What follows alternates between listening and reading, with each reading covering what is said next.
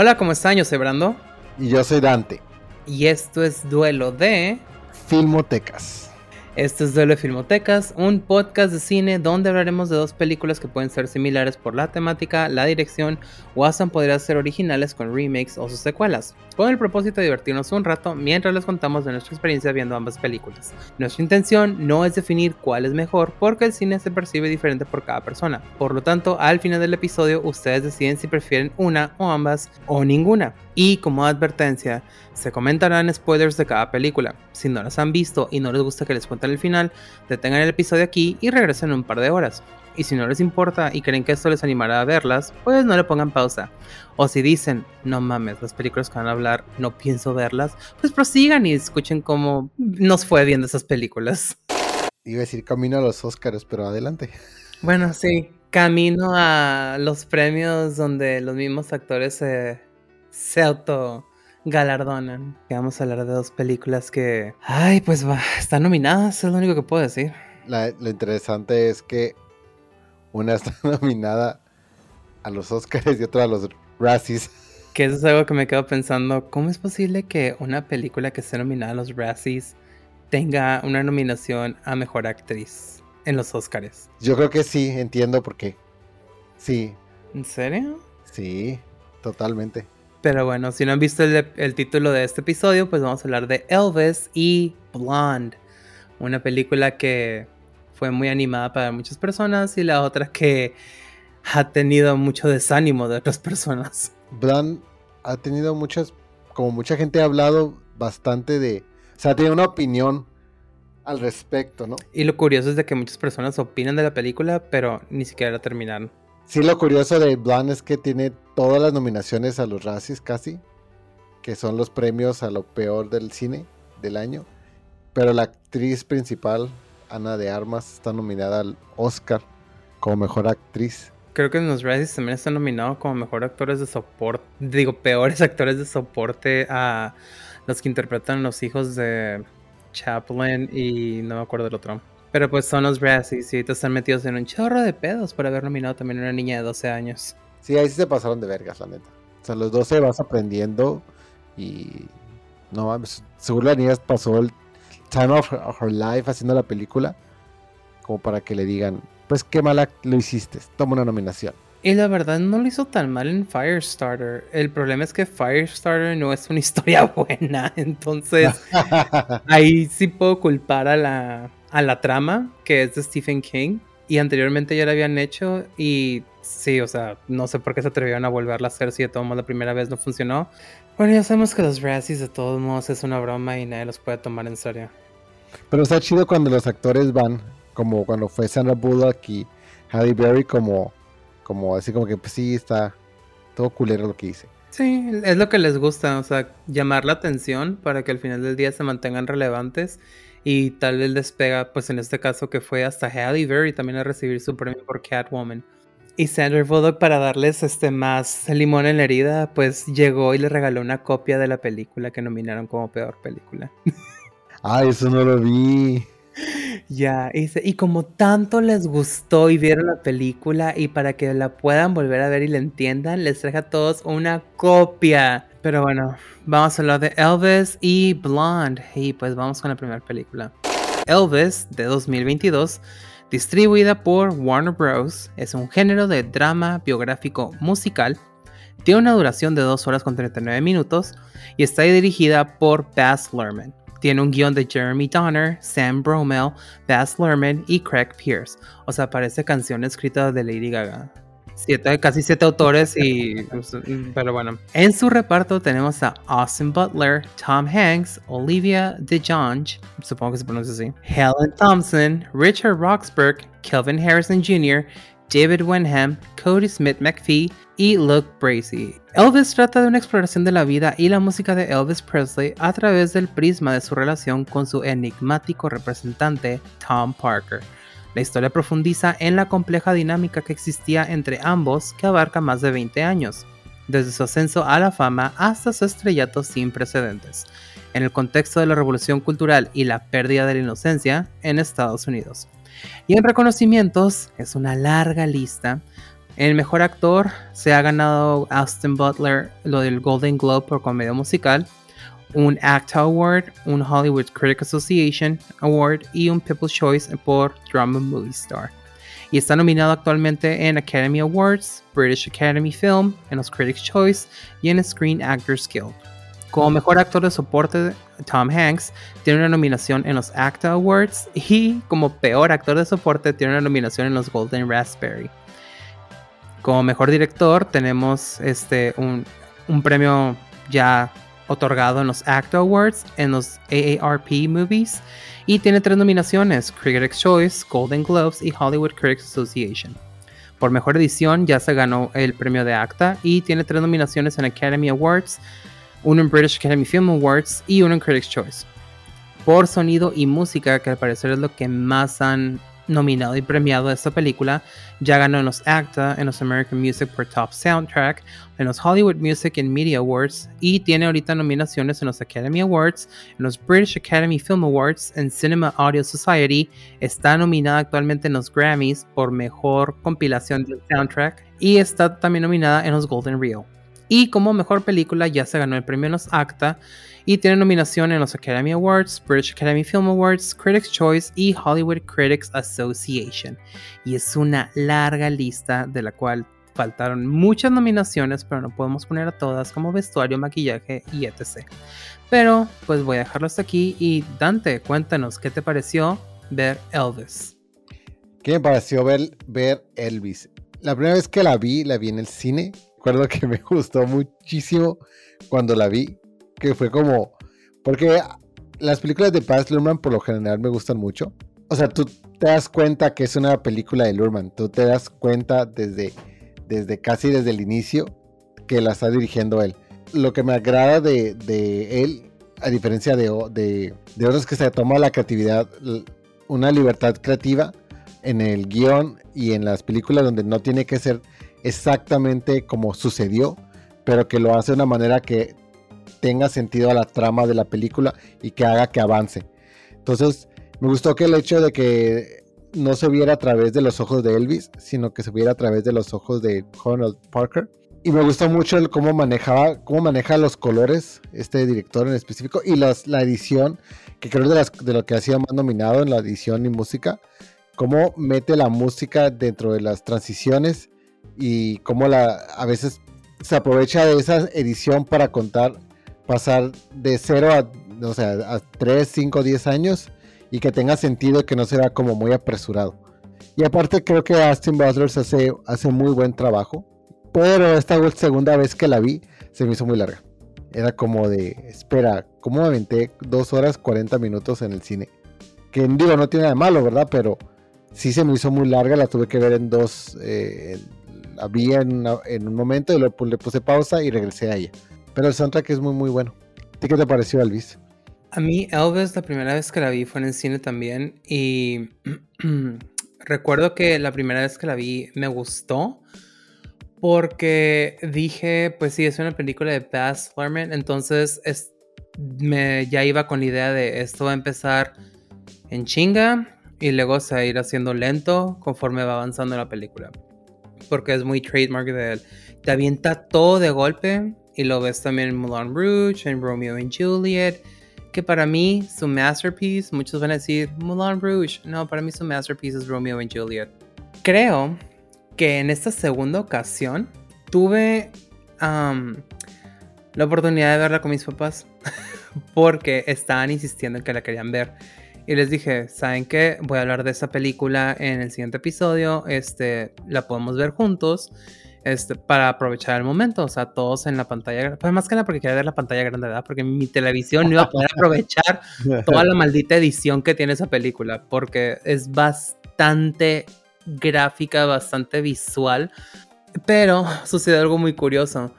Cuando estaba viendo la película, no se me hizo larga, se me hizo más larga la primera vez que la vi en el cine, porque dije, ¿en qué momento se acaba esto?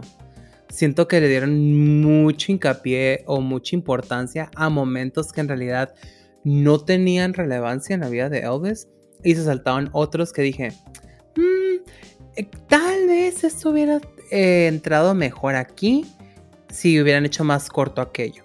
eso fue lo primero, lo primero que pensé cuando la vi en el cine. Y ahora que la estaba viendo dije, ok, entiendo que por qué quitaron tantas cosas para darle un flujo más decente a la historia. Pero siento que se atoraba bastante en muchas cosas. Tuve la influencia de la opinión de mis padres porque a la mitad de la película me volteé a ver a mi papá y me dijo, ¿en qué momento se acaba esto? Tuvo la misma reacción que yo cuando la vi la primera vez en el cine. Y le dije, le falta todavía como una hora a la película. Y dijo, no sabes qué, ponle pausa, voy a ir por algo porque ya me estoy durmiendo y necesito comer algo, si no aquí nos vamos a quedar dormidos. ¿O tú qué opinas? Y le volteo a ver a mi mamá, mi mamá ya está dormida. A, ese punto llegamos en la película. Entonces se me hizo como muy curioso que, también cuando estaba revisando la lista de premios, hay unos premios que entregan como a personas de la tercera edad y la película está nominada.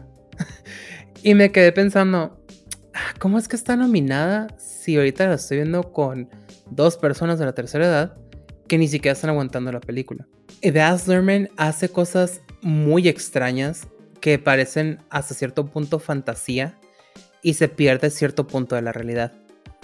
Entonces, ahí como que me cayó el 20 y dije, no, obviamente no les está llamando la atención porque sienten que está muy dramatizado todo.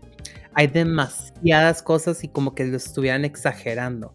Que sí, hay momentos en los cuales luego haces comparación de el momento real contra el momento que grabaron de la película y dices, sí, hay una gran comparación y le quisieron hacer este honor a ese momento, pero sí tuvo mucha influencia en esta ocasión la opinión de mis papás porque dijeron, está bien, lo único que no nos gustó, no la volveríamos a ver. Y yo, pero al menos ya la vieron y ya no tienen quien les cuente si es buena o mala para ustedes. Ya no les dije de Blonde porque sé que me la iban a mentar. Entonces, a mí se me hace una película decente, pero la edición de Baz Luhrmann, mm, el estilo que él tiene no me gustó para retratar la vida de Elvis. Fíjate que ahorita que, te, escucho me di cuenta que lo que más le, puse atención durante la, esta segunda vez que la vi fue más que nada en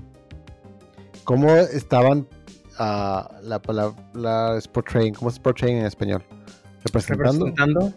Cómo estaban representando la actuación de Elvis como tal, no tanto el o sea, como que me enfoqué más en el guion, en lo que decían, en, en, qué parte de la carrera. Como que me desconecté de exactamente la experiencia cinematográfica porque ya se la tuve en el cine. Creo que en el cine, como dices, es para verse en, pantalla grande para que puedas ver todo con detalle, ¿no? Y no sé, que que, lo, que, te, que te escucho, estoy tratando de, como, como de pensar, bueno, no sé si es una película que que también, porque eso es algo que pensé, dije, ¿será que le están dando reconocimiento por el director más que por la película? Más que como es Baz Luhrmann y que siempre hace una película que por lo general está nominada, que por lo general mete a personajes, este, digo, para actores que van a hacer buen trabajo. Entonces, ¿será que esta es una película que se está dando el reconocimiento porque es Baz Luhrmann el que lo está haciendo? No lo creo, porque Australia fue severamente criticada. Ay, es que ni siquiera me acordaba de Australia, fíjate. Bueno, tienes razón. Pero no sé, es que creo, es que por ejemplo, yo miraba también la actuación de Austin Butler y sí se me hacía como una buena actuación. O sea, en cierto punto, sí, es que sí se parece. No sé si, si hicieron prostéticos o no, pero sí, así, sí hizo muy buen trabajo el, el morro, ¿no? Ahora, si nos vamos a Tom Hanks, híjole, se merece esa nominación a los Raspberries. No le creí en ningún momento que fuera. Eh, no, le creía ese nivel de maldad o de manipulación que podía tener el Colonel Parker. O sea, para tener a tu. A, uno de los, de los representantes del rock estadounidense y más querido por todo el mundo y poderlo tener atrapado bajo tus garras, creo que la actuación que nos dio Tom Hanks realidad no es una persona, es como el niño bueno que quiere hacerle de malo y que no le sale, que no le sale. Fíjate que ahí sí difiero porque yo sí odié el personaje de Tom Hanks, lo odié con muchas ganas.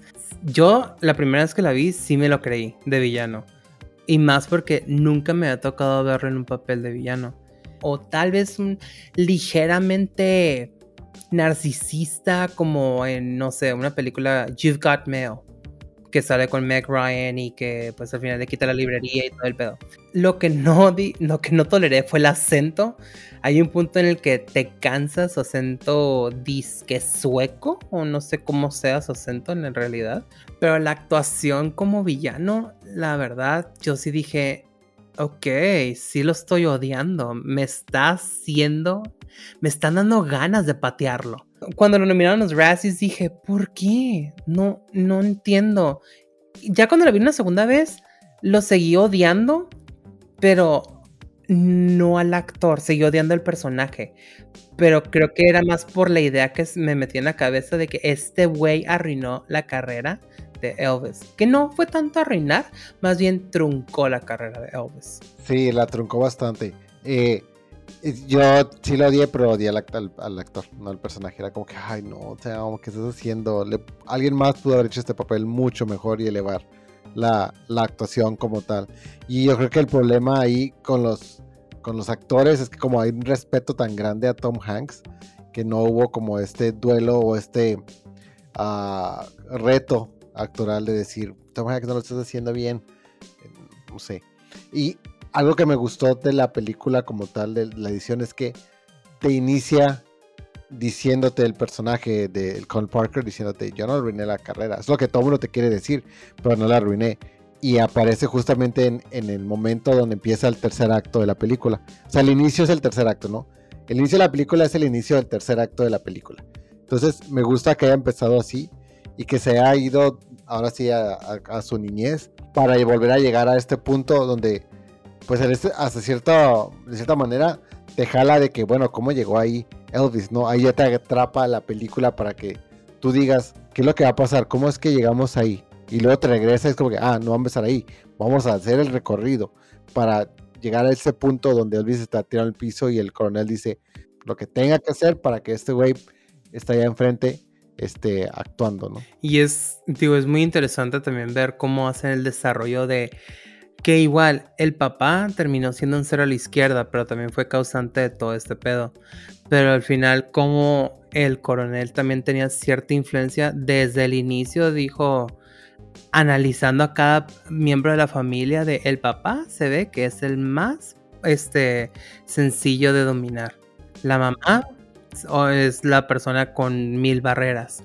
Se me hizo muy interesante, o sea, cómo quisieron retratar eso, pero al final ni siquiera le dieron la exposición suficiente al papá como para decir, pues sí, el papá también tuvo mucha influencia en cagarla.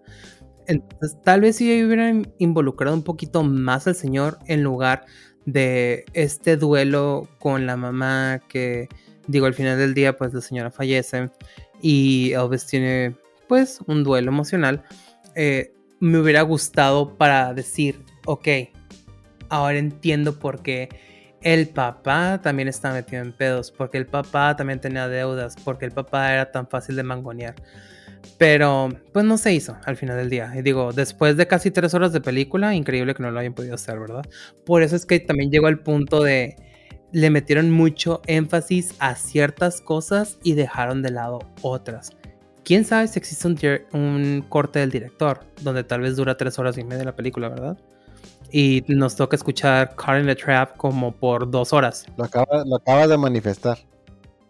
Gracias. Ya lo van a hacer. No lo dudes que lo vayan a hacer. Pues ya, hay, pues un DVD, pero no sé si vayan a hacer después más adelante si llega a ganar algún premio, The Oscar Edition.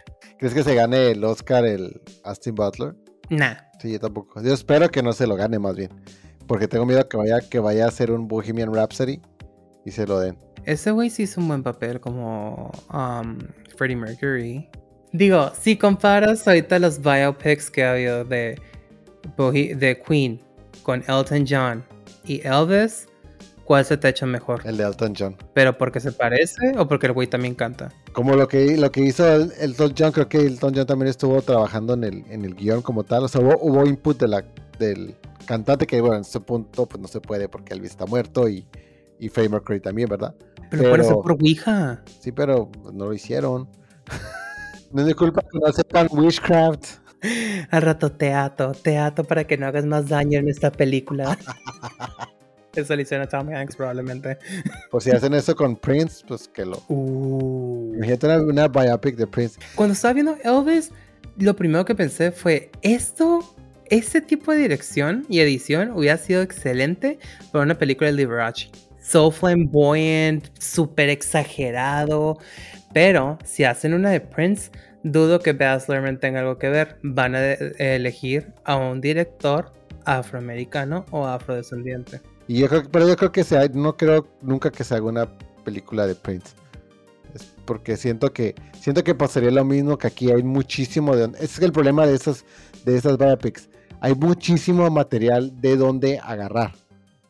Y entonces no puedes condensarlo en tres horas. Tienes que agarrar, tienes que hacer los trucos de edición que, que como, como la, el tiempo de la actuación de Elvis Presley lo pasaron en tres minutos dijeron, son películas de low budget que sacaron buen este blockbuster, fue eh, recuperaron su dinero y listo. Ahí funciona esa la parte de la edición, pero luego pasa que también en otros momentos, como dices, no, le pasaron mucho tiempo y creo que lo que sucedió en esta película es que lo trataron de hacer, de representarlo como este gran evolucionario que estaba en pro de los derechos afroamericanos cuando todos sabemos que Elvis Presley, como bien lo dijo Eminem, fue el de primeros artistas que le robaron a los, a los cantantes afroamericanos y que se fueron, que te get away with it. Esa es la parte de la que, bueno, se toma la creatividad, la libertad creativa de hacer ese tipo de cosas, pero como dices, le enfocaron tanto que se queda como, eh,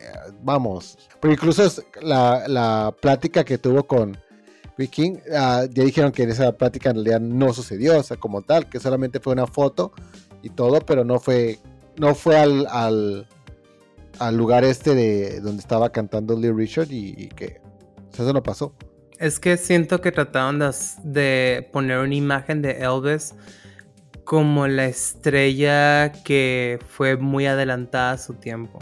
Yo nunca he hasta ahorita visto, hasta que hicieron esta película, había tenido otra perspectiva u otra opinión de que Elvis hubiera sido la persona revolucionaria. Siempre lo vi catalogado como el joven rebelde que no seguía reglas, que era el heartthrob y que le tiraban calzones y todo ese pedo. Por ejemplo, la parte, la, el inicio de la película donde empiezan a ver cómo empezó a hacer Elvis Elvis y esos pequeños movimientos de cadera que volvían locos a, tanto a las mujeres como a los hombres porque no quería que les hicieran se me hace también como muy importante para, para que formó este personaje, como dices, ¿no? De, niño rebelde, de artista rebelde, perdón. Todo el tiempo puede ver como un paralelo con, con la Britney Spears. Como decía, como mira, porque una vez leí un, artículo que decía, no hay otro artista desde Elvis que, que molestara tanto a Estados Unidos con el simple hecho de mover sus caderas. Desde Elvis que, que molestará a Estados Unidos por el simple hecho de mover las caderas, ¿no? Y hablaban de Britney Spears, ¿no? Y luego cómo empezó a hacer la, residencia en Las Vegas. Y luego cómo dentro de, dentro de su trabajo seguía estando como encerrado. Entonces, porque vi mucha similitud con, con la Miss Spears. no sé por qué tiene que ver con esto, pero... bueno, entonces ya sabemos quién va a ser la película de Britney Spears dentro de unos 10 años. Ay, espero que no... Ah, puede haber mejores directores. Pues ahí tienes también a Madonna en este caso, que ella misma iba a dirigir su propio biopic y al final dijo, eh, ¿sabes qué? Nah. Algo también que, se me hace como sorprendente de este tipo de, situaciones, como artistas generan este, estas relaciones, como por ejemplo Priscilla y Elvis Presley, que incluso cuando ya estaban divorciados, seguían siendo, o sea, uno recuerda a, ese, a esa pareja. O sea, Priscilla tuvo, se volvió a casa y lo que sea, pero siempre va a estar asociada con Elvis Presley. Sí va a ser Elvis Presley y Priscilla Presley. Entonces, como incluso su, se vuelven tan grande el impacto en la, en la cultura pop que sus relaciones se convierten parte de, aunque ya no existan como tal. Es como Sunny y Cher. Y Cher siempre menciona a Sunny, o sea, siempre, siempre. Y Priscilla también seguía mencionando a Elvis Presley creo que mis últimos comentarios para Elvis es Austin Butler sí de perfil tenía un parecido sorprendente a Elvis. Pero cuando ya lo enfocaban de frente dije, ah, no, es este güey, es el actor. Sorry, me confundí por un segundo. Sí, los movimientos eran muy buenos. La manera en que agarraba el micrófono era lo que también me impresionó bastante.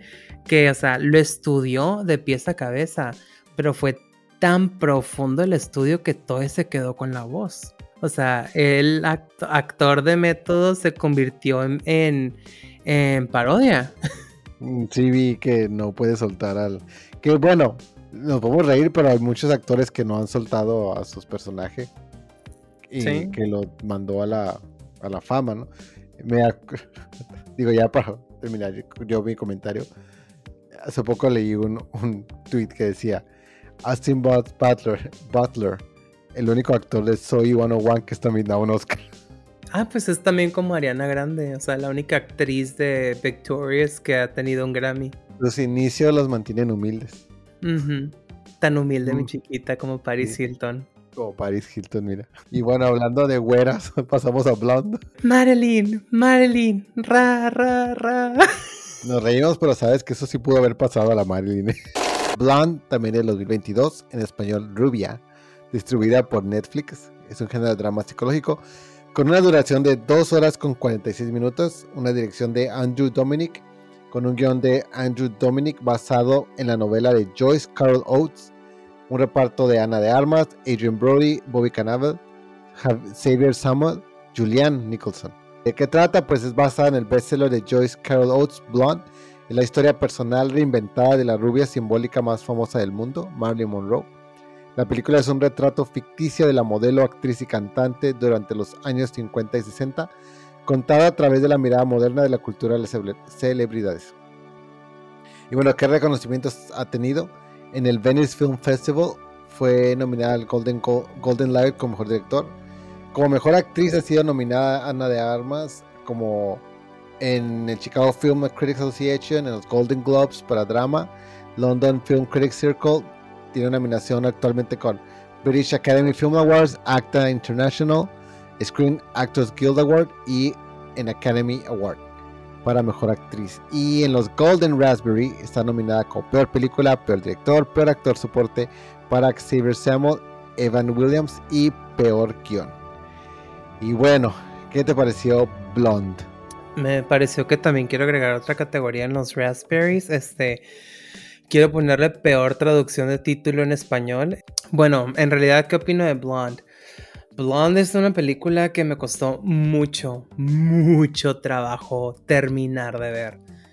Me acuerdo cuando recién salió, dije, wow, es la primera película clasificación D que se atreve a sacar Netflix. Entonces la voy a ver. Y aparte era Ana de Armas y dije, pues sí se parece a Marilyn. Entonces vamos a ver qué onda. Cuando escuché su voz en el trailer, tuve muchas dudas. Porque estaba muy marcado su acento. Pero cuando vi la película, no lo noté tanto. Se me hizo muy curioso. Entonces, no sé si lo hicieron adrede en el trailer para que, causar polémica porque, pues, digo, siendo Marilyn, iban a causar polémica de todos modos con esta película. O lo hubieran hecho bien o lo hubieran hecho mal. De todos modos, hacer una película de Marilyn iba a ser polémica. Que de todos modos, igual y no entiendo por qué My Weekend with Marilyn era la película de Michelle Williams. No, no fue polémico, pero yo creo que más que nada fue porque no se enfocó tanto en Marilyn, se enfocó en el güey que pasó el tiempo con Marilyn. Pero en fin, Blonde. Blonde es una película que me costó mucho trabajo terminar de ver. La primera vez nomás llegué hasta los 50 minutos y la quité. Eh, prácticamente creo que la puedo dividir los tres actos en los tres hijos que no pudo tener. Cruelmente, de mi parte.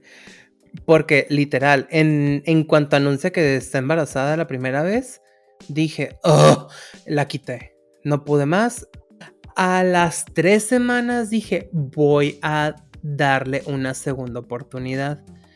Mm, la volví a ver, pero donde me quedé. Y creo que llegué nomás hasta el primer matrimonio con el ex, ex beisbolista o ex atleta. porque me perturbó bastante que se la pasara diciendo Daddy. Y dije, no puedo con esto. Y la quité y nunca la terminé. Ahora para el podcast, pues la tuve que ver de principio. No es cierto, ni siquiera la vi de principio a fin. Me salté toda la primera parte porque me acuerdo que fue intolerable para mí ver toda esta escena con la mamá. Porque dije, no, no quiero ver nada de salud mental. No quiero ver nada de cómo la señora era esquizofrénica. No quiero nada de eso. Entonces me salté todo eso y empecé a verlo desde que está en el, en el círculo de teatro. Y sí me gustó, o sea, me gustó ver desde el principio a Ana de Armas que sale gritando. Porque dije, ok, esto sí lo creo de Marilyn. Pero de repente cuando regresa, está haciendo el papel de Marilyn Monroe. No el papel de de quien era Marilyn, Norma Jean. Siento que fue más toda la película. Esto es Marilyn. Jamás vamos a hablar de Norma Jean. Igual tiene que ver mucho que es un retrato de ficción. Porque desde un inicio te dice, bueno, la escritora del libro te dice, jamás fue mi intención hacer una biografía de Marilyn. De hecho, cuando yo tenía planeado hacer este libro, al final iba a revelar que era acerca de Marilyn Monroe. Pero conforme fui haciendo la historia y los agentes me dijeron que no iba a pegar, pues lo incluí. Su nombre desde el inicio. Entonces me quedé así de... Ah, fue muy difícil para mí ver la actuación de Ana de Armas. Como, como Marilyn es excelente. Pero como Norma Jean, she sucks. A mí se me hizo que no no le hace justicia a quien era en realidad Norma Jean. Siento que la pone en un papel muy, más bien en un perfil muy de, se va a escuchar feo lo que voy a decir y perdón gente, pero de niña babosa. Y no me gustó eso. Porque a, lo que he leído de Marilyn, o bueno, de Norma Jean, es que ella no era una mujer tonta. Era inteligente, sabía moverse, sí tuvo una vida muy difícil y abusaron bastante de ella y la sexualizaron, le hicieron sex symbol y ella dijo, ni pedo, lo voy a hacer porque nadie más lo está haciendo y si de todos modos van a seguir hablando de mí, lo voy a hacer. Pero no me gustó todo este retrato que hicieron de si era una víctima, pero it went over the top se fue muy allá, muy a victimizarla por completo. Además que tampoco me gustó esta edad. Sé que es ficción de todos modos, pero no me gustó que hicieran hincapié a algo que ni siquiera sucedió. Esto de que ella fue a abortar jamás ha sido documentado. Todos los embarazos que tuvo fueron miscarriage en cierta parte un insulto para el personaje de Marilyn o de Norma Jean. Pero pues al final del día iban a hacer lo que querían y no es mi película favorita. Pero tampoco voy a decir que es una película que voy a menospreciar, porque sí tiene muchos aspectos artísticos que puedo poner en un pedestal, como la manera en que a veces usan color, a veces usan blanco y negro y es todo es dependiendo de las emociones que tiene el personaje en ese momento. Me gustó. Y también el aspect ratio que de repente o es un cuadro estandarizado de la televisión vieja o es widescreen. Eso también me gustó mucho. Porque hay tomas que nomás eran interesantes cuando estaban encapsuladas o muy cerradas y hay tomas que sí era importante que hubieran extendido todo a lo largo de la pantalla. Pero creo que más allá de eso no puedo decir que sea una película fascinante o que la actuación de Ana de Armas fuera excepcional como Norma Jean. Marilyn Monroe, excelente. Norma Jean. Híjole. No. Mm, me pasó igual que a ti, duré la vi en tres sentadas, no la vi de inicio a fin. Se me hizo muy larga desde el inicio que le puse play. De hecho, dicen en mi primera nota son 2 horas con 47. Es mi primera nota. La segunda nota que tengo es Ana de Armas y su voz también. Creo que la voz de Marilyn Monroe la, la hizo excelente. Pero difieron lo, casi muchas de las cosas que acabas de decir. Yo siento que el director le quiso jugar al, al director de arte. No sé, yo no sentí en ningún momento que fuera claro realmente cuando utiliza color y cuando utiliza ah, blanco y negro. Primero dije, bueno, aquí va a ser porque uh, flashbacks. Y lo dije, no, no son flashbacks. bueno, va a ser porque Marilyn está pasando por algo. Ok, no está por eso. Va a ser por, entonces no es claro. Creo que para mí se me hizo como una situación de, de sí, vamos a, a jugar con, con que aquí va a ser blanco y negro y esto y siento que no lo tiene bien definido. Para la otra, creo que también creo que las tomas también como tal, movimiento de cámara y todo eso, también de repente las sentí necesario como, como sí, güey, sí sabemos que fuiste a, estudiar cine, que eres director de cine, no ocupas... Se sentía forzado el, los movimientos de cámara. Se sentía como, quiero hacerle el interesante. Quiero, sentía más ego que arte. Entonces, eh, eso para mí no me, no me agradó para nada yo realmente no sé, yo no sabía para nada que había que Marilyn Monroe era un personaje que Norma Jean era otro. Yo no sabía eso. Eso lo descubro en la película. Creo que es Ana de Armas se la rifa. Me encantó el personaje, o sea, verla a ella actuar como tal era thrilling, me gustó muchísimo. Dije, claro, claro que se merece esa nominación al Oscar, claro que sí, dénsela. Eh, creo que se metió sumamente en su papel, la estudió bastante. Creo que carga los... Algo que tienen las dos películas, tanto de Elvis y, y, y Brand, es que son personajes que tienen looks icónicos, looks que tú sabes que cuando te lo pones, hasta puedes pensar, te vestiste como Elvis o te vestiste como Marilyn, o sea, lo puedes saber desde el momento. Y creo que los vestuarios que pues, le pusieron a Ana de Armas le hicieron que acentuara más el parecido a Marilyn Monroe. Era, o sea, era tanto y, las facciones, los movimientos en su cara, los movimientos de, en su cuerpo, creo que el, o sea, la benefician y, aquí donde dije, oh, Ana de Armas es una gran actriz. Creo que cuando mencionan también lo de ficción, pues sí se nota que está basada en una obra donde una persona que no es cercana escribe cómo ella cree que vivió Marilyn Monroe su vida y cómo, de acuerdo a cosas que seguro leyó, investigó, pensó que debió suceder, ¿no? E, esa escena que dices del, del, aborto, del, primero, fue difícil verla porque, bueno, para empezar yo no sabía que los tres fueron miscarriages.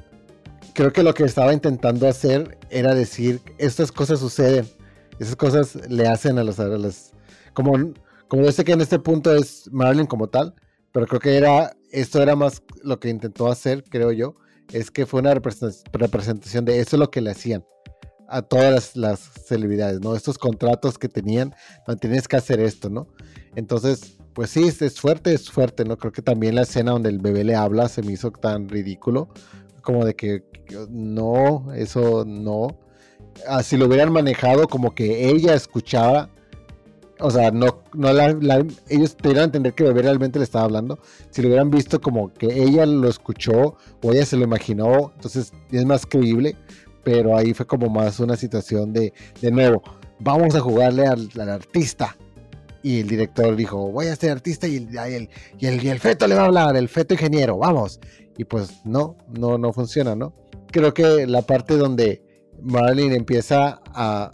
donde la silencian mucho, donde la sexualizan, te la, te la quieren poner como víctima, lo cual se vuelve como una situación de, de she wasn't so powerless, no era tan, tan idiota, no era tan, tan estúpida para que fueran a, aprovecharse tanto de ella. Eh, sí creo que hubo un nivel de, abuso, de, aprovecharse, pero también creo que les faltó poner una, una situación donde, donde mostraran a este personaje fuerte. No digo que ella fuera fuerte como tal, pero en algunas situaciones, no creo que en todas las situaciones haya sido tan, tan dejada, por poner una palabra. Este, y sí, también fue muy raro estar escuchando que ratito la palabra daddy como porque siempre estaba, porque parte de la trama es esa, ¿no? La búsqueda de mi papá. Como, ¿dónde estás, papi? Entonces, cada uno entraba, ah, papi, papi, papi. Entonces, pero de nuevo, yo sí creo que Ana de Armas hizo una excelente eh, performance. Pues, es tu opinión. pues, ok. Es que sí es cierto, o sea, bueno, igualito que estás mencionando la de no se llega a captar por qué blanco y negro, por qué colores. Yo lo tal vez lo sobrepensé porque me quedé pensando, pues igual y yo cuando la vi dije, ok, a color está mostrando la cruda realidad y en blanco y negro es cuando está mostrando como el sueño hollywoodense. De, ah, esto es, era en la época de oro y no sé qué tanto, y todos vivían en este mundo de fantasía y era como los aficionados veían a los artistas. Porque la mayor parte de las escenas que son en blanco y negro son como la, la fantasía que está viviendo Norma. O sea, cuando está en la escena del vestido que le vuela en la alcantarilla esa, que debe estar hirviendo. Yo no sé cómo creen que Marilyn Monroe estaba aprovechando ese momento de que, ay, el aire me está dando en la cuca. No, o sea, honestamente se estaba quemando, se estaba cocinando allá abajo. Y la gente, wow, sexy. Y ella sudando ahí, o sea, no inventen. Y segundo, cuando está a color, me gustó porque ves más la expresión facial de Ana de Armas es que no puedo decir que es mala actriz. Fue buena, fue buena como Marilyn Monroe. Pero como Norma Jean, insisto, no. Pero también otro, otro punto que mencionas, que sí es cierto, es que Marilyn no era idiota, no era tonta. Pero hay un momento muy pequeño en la película y hasta lo apunté. Eh, es un momento en el que pues, se resalta el intelecto de Norma, no Marilyn Monroe cuando su agente le comenta que no quiere que la vean en público con Charles y Edgar. Y ella después le pregunta, ¿y en privado si puedo? O sea, te das cuenta así, así de, esa era ella, o sea, como, no o sea, como respondiendo irónicamente o sarcásticamente, como retando, porque también, otra vez, regresamos como Elvis, era la chica rebelde, la sex symbol la que va en contra de los estatutos sociales porque, no, ¿cómo se atreve a salir así encuerada o con ese escote? Entonces, y son looks icónicos, como tú mencionas también. Elvis, chamarra de piel, el rockero, el, el, rebelde, y Marilyn, la sexy, con el vestido, el escote.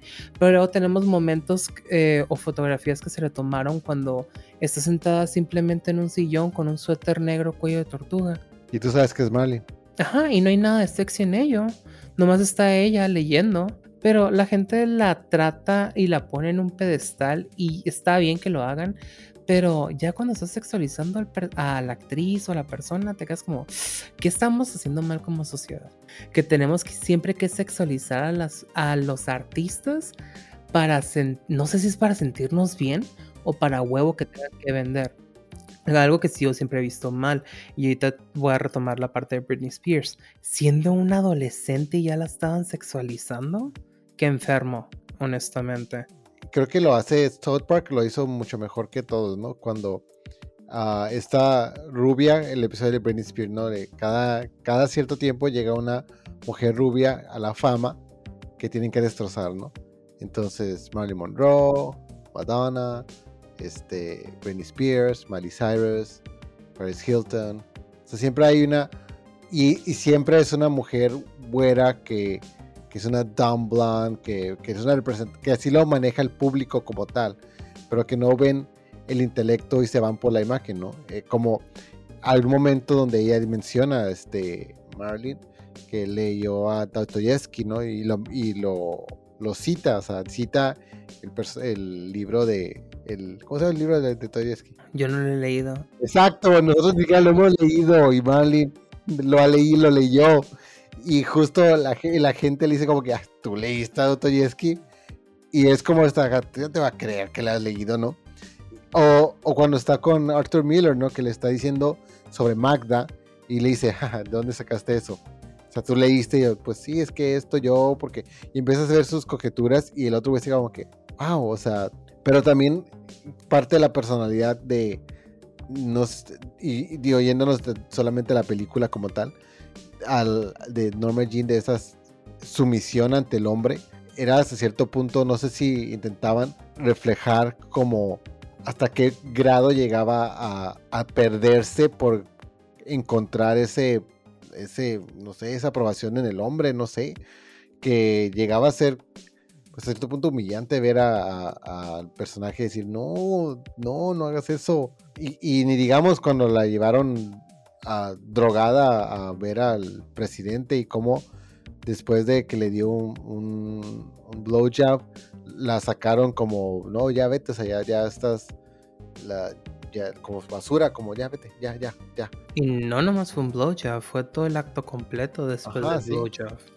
Sí, claro. Es que sí hay, hay momentos en esta película que digo, ah, es, es como un, como ah, ok, sí, un artista, el director y todo la fregada, pero es como si hubiera agarrado nomás, como si hubiera visto fotos en Google y hubiera dicho, ok, todo esto voy a hacer un scrapbook en video, voy a comprar todas las chingaderas de Arts and Craft, voy a empezar a formar mi película, le voy a meter de mi cosecha, órale, le voy cortando pepino, calabaza, zanahoria, chingue su madre, voy a hacer un caldo.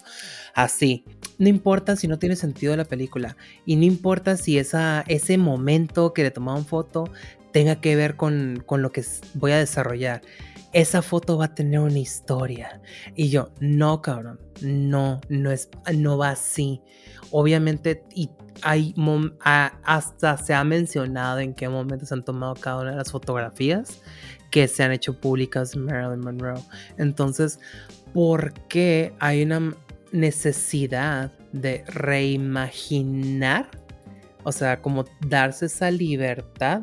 Digo, sí, es un trabajo de ficción, pero ¿Para qué? ¿Para qué hay ese esfuerzo innecesario cuando ya lo tienes todo ahí listo para retratar su vida? O sea, hasta ahorita todos hemos esperado que alguien haga una película decente de ella. Digo, creo que nomás hasta ahorita nomás hay una y las demás han de ser Lifetime Movies. Pero, ¿por qué si tienes todo ese talento que tanto presumes, por qué no te esfuerzas en hacer una obra de arte y que no insulte a la memoria de lo que quieres retratar. Por ejemplo, Spencer a mí no se me hizo mala. Hay mucha gente que tampoco le gustó. Porque a mí me encantó. A mí también. Y dijeron, es que eso de que se le apareciera Ana Bolena. Y yo, ¿y qué tiene? O sea, es, también es una reimaginación porque nadie sabe exactamente qué era lo que estaba pasando por su mente en ese instante.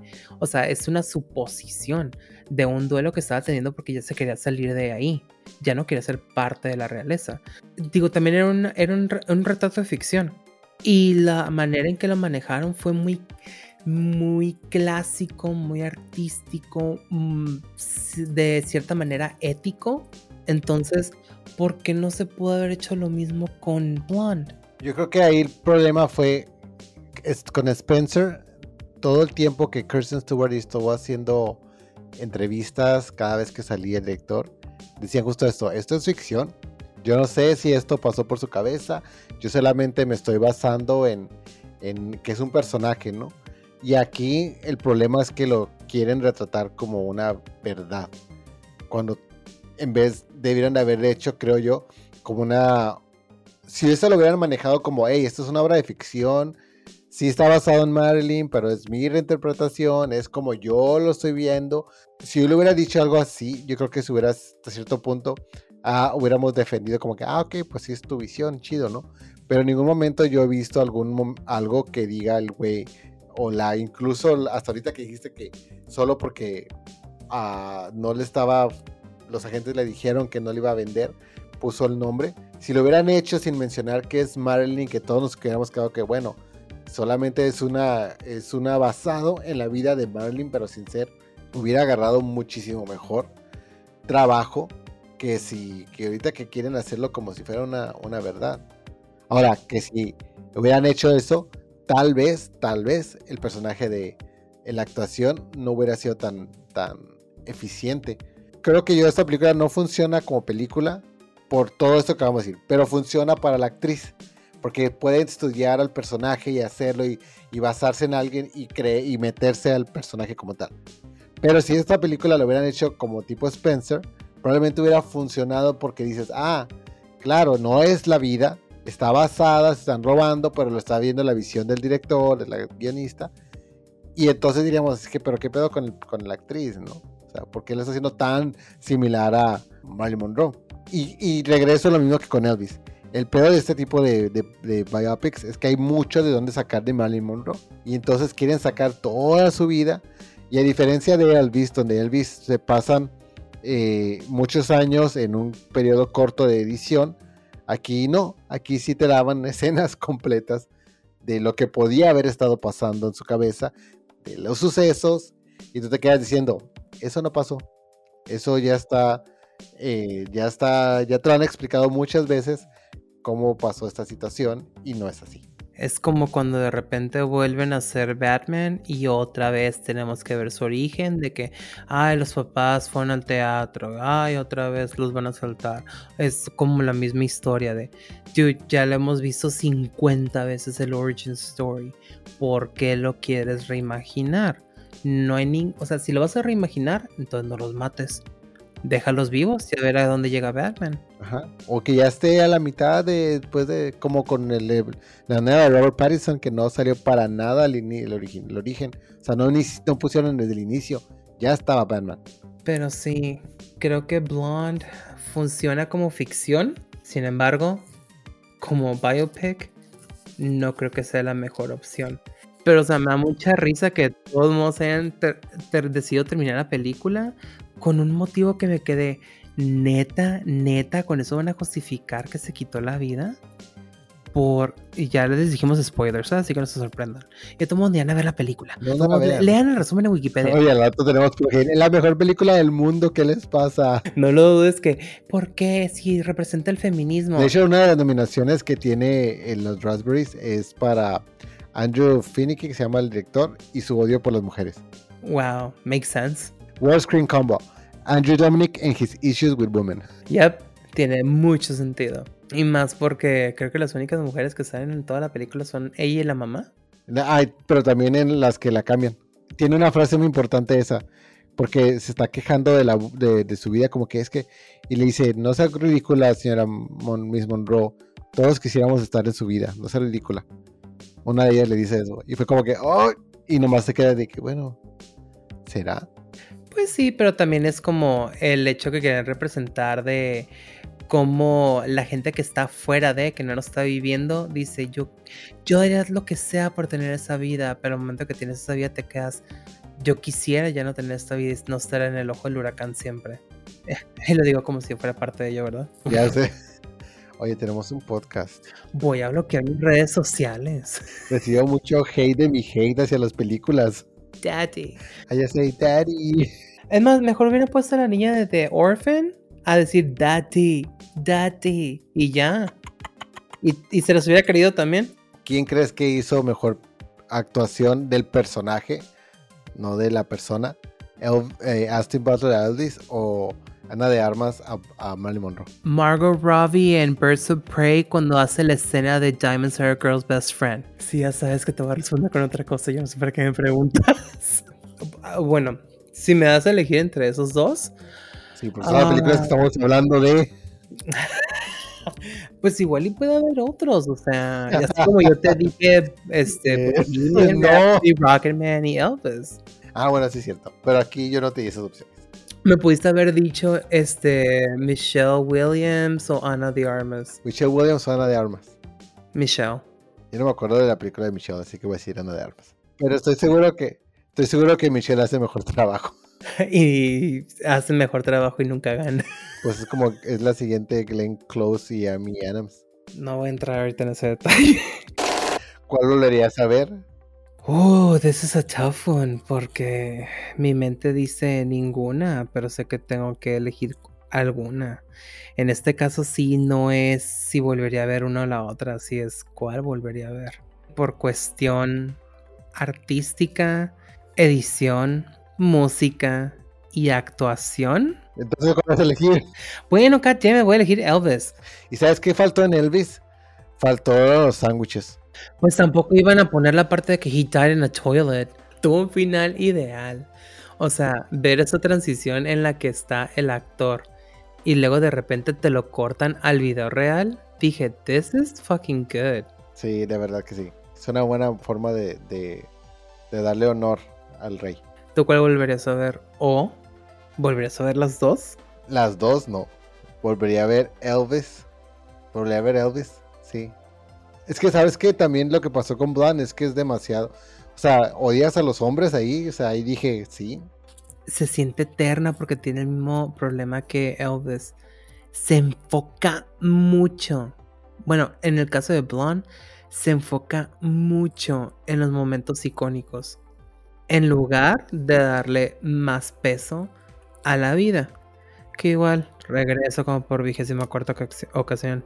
Es un retrato de ficción, pero de todos modos, se es un scrapbook en video hecho caldo.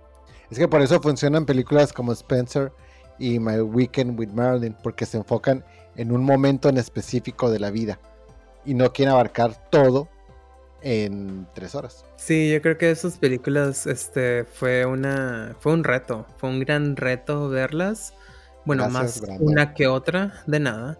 Fue una idea mía, me echo la culpa enteramente de esto y perdona a las personas que tuvieron que escuchar. Probablemente el episodio más, este, ah, en el que más hemos comentado algo y fluidamente, porque otros episodios sí nos cuesta a veces hablar.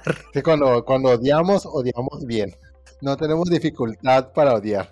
Aquí no somos las cosas a medias como el director de Blonde.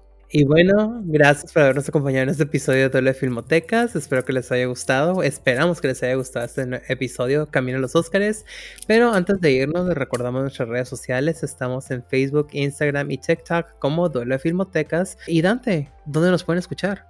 Nos pueden escuchar en todas las plataformas de streaming, en Spotify, Amazon, en Apple Podcast y también estamos en YouTube. Recuerden que aplastar el botón de suscribir para que cuando salga el nuevo episodio les dé una alerta y lo puedan escuchar. Ya que están ahí, regálenos un rating de 5 estrellas porque lo que sucede es que cuando el algoritmo, les, alguien busca una película, una película, alguien busca un podcast similar al de nosotros, el algoritmo les va a arrojar a aquellos que tengan un rating más alto. Entonces, entre más alto está el rating, pues más sugerencias se le van a dar a las personas. Ahora, si el programa no les gusta, no nos den rating, no pasa nada. Pero si les gusta, denos un rating de 5 estrellas. Sí, este, no le hagan como Blonde, o sea, por lo menos hagan como que terminó el capítulo, pónganle en 3.5 por y se créanme que se va a ir en chinga. Y pues también comenten, díganos qué otras películas les gustaría escuchar o ustedes qué opinan de estas películas, Elvis y Blonde. ¿Cuál verían ustedes, Elvis o Blonde? O por qué no vería ninguna de las dos. Y compartan, compartan, compartan. Recuerden que amor es compartir. Y para este 14 de febrero, qué mejor que compartir nuestro podcast. Yo soy Brando. Y yo soy Dante. Y esto ha sido Duelo de Filmotecas.